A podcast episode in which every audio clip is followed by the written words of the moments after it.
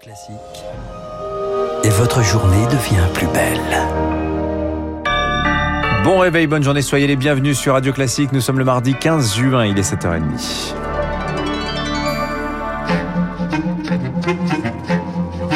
– 6h30, 9h, la matinale de Radio Classique avec Dimitri Pavlenko. Et c'est un plaisir de vous accompagner jusqu'à 9h. Le premier tour des régionales, Marc Bourreau, je le disais à l'instant, eh bien c'est dans maintenant seulement 5 jours. Et après les éoliennes, Dimitri, hier, gros plan ce matin sur un autre enjeu capital de ce scrutin sur Radio Classique, celui des transports et des mobilités, le bus scolaire, les transports interurbains, les TER, les RER en Ile-de-France.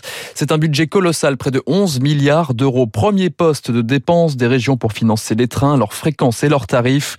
Autant dire que ça pèse très lourd dans un programme électoral, Émilie Vallès.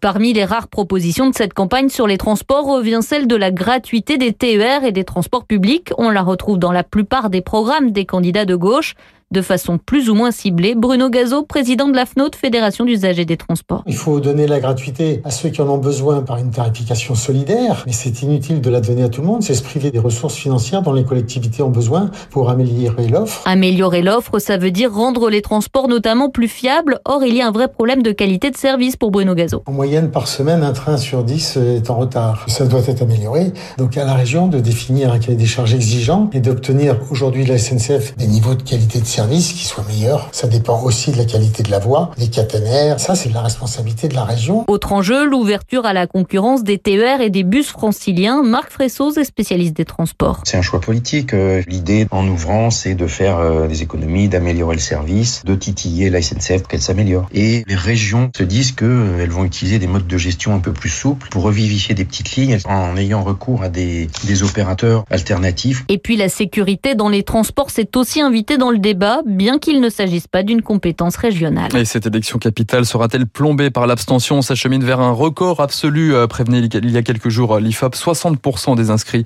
pourraient ne pas se déplacer dans les urnes dimanche prochain. Concilier l'euphorie et le respect des gestes barrières. L'équation va être compliquée hein, ce soir avec l'entrée en lice des Bleus dans l'Euro de football. Ah oui, comment résister à la tentation de la fête du football jusque tard dans la soirée, d'autant plus quand c'est un choc France-Allemagne, coup d'envoi à 21h, retour à la maison à 23h sans faute, couvre-feu oblige, un match que les fans pourront suivre euh, chez eux dans quelques rares fan zones, mais aussi euh, dans les bars et les restaurants, sauf que les écrans resteront à l'intérieur. Interdiction en terrasse, aux grand dames de David Zenouda, le gérant de deux établissements à Paris, dénonce d'ailleurs une certaine hypocrisie. Que vont faire les propriétaires de restaurants avec des terrasses? Ils vont mettre des écrans, un à l'intérieur de l'établissement, mais visibles de l'extérieur. Et ça, ça va être dans tout Paris. Et j'imagine pas un seul instant tous les services de police fermer les terrasses et demander aux clients de sortir des établissements parce qu'il y aura des écrans en terrasse. C'est, à mon avis, complètement hors propos. Je ne vois pas encore pourquoi nos métiers sont condamnés une fois de plus et pas les particuliers. Si on diffuse les matchs à l'intérieur, il va falloir compter le nombre de personnes qui rentrent et interdire à hauteur de la moitié de la capacité d'accueil de l'établissement.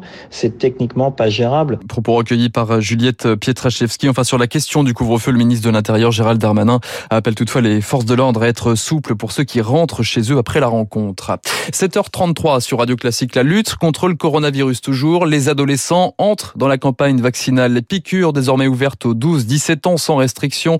5 millions d'épaules supplémentaires. Un seul vaccin, celui de Pfizer. Une autorisation obligatoire, celle des deux parents. Au moins l'un d'entre eux devra les accompagner au centre de vaccination. On y revient dans le journal de 8 heures. Pendant ce temps, nos voisins anglais appuient sur pause. Les pays, le pays devait retrouver ses discothèques, le service en bar et en finir avec les jauges dans les salles de spectacle lundi prochain. Les ultimes restrictions seront finalement levées un mois plus tard, le 19 juillet face à la flambée du variant indien.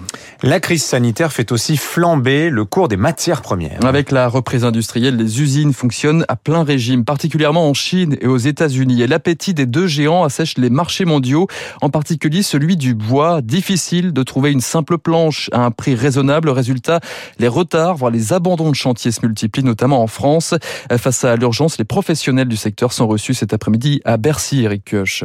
Chez Herminette, spécialiste des charpentes depuis l'automne, c'est un véritable casse-tête pour ne pas se retrouver à sac de bois. Les délais de livraison sont interminables, comme en témoigne Émile Juvin, le gérant. En période habituelle, pour du bois massif, on est sur une période d'à peu près 3-4 jours. Actuellement, on est plutôt sur 2-3 semaines. Sur du produit transformé, on va plutôt être sur des délais d'à peu près 2 mois. Habituellement, on est plutôt sur 3 semaines. À cause de cette pénurie, le redémarrage industriel post-pandémie des Américains qui raflent tout sur le marché du bois. Conséquence, les prix explosent. Plus plus 20 à 80%. Face à cette situation, certains Européens se jettent sur ce qu'ils trouvent.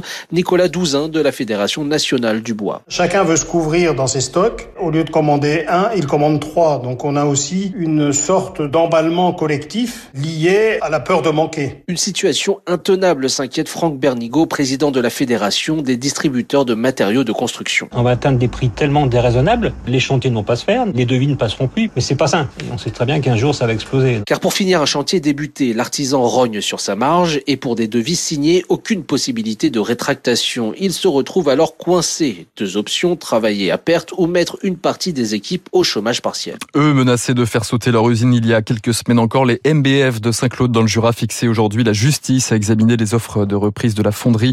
300 emplois sont en sursis. Un ancien président de la République devant les juges ce mardi. Nicolas Sarkozy attendu au tribunal correctionnel de Paris dans le procès Big Malion.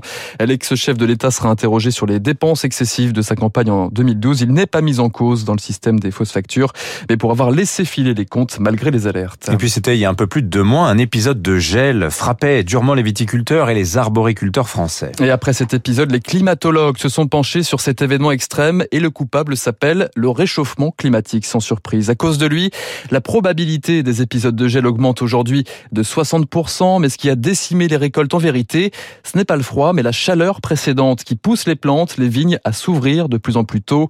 Nicolas Viovi est chercheur au laboratoire des sciences du climat et de l'environnement.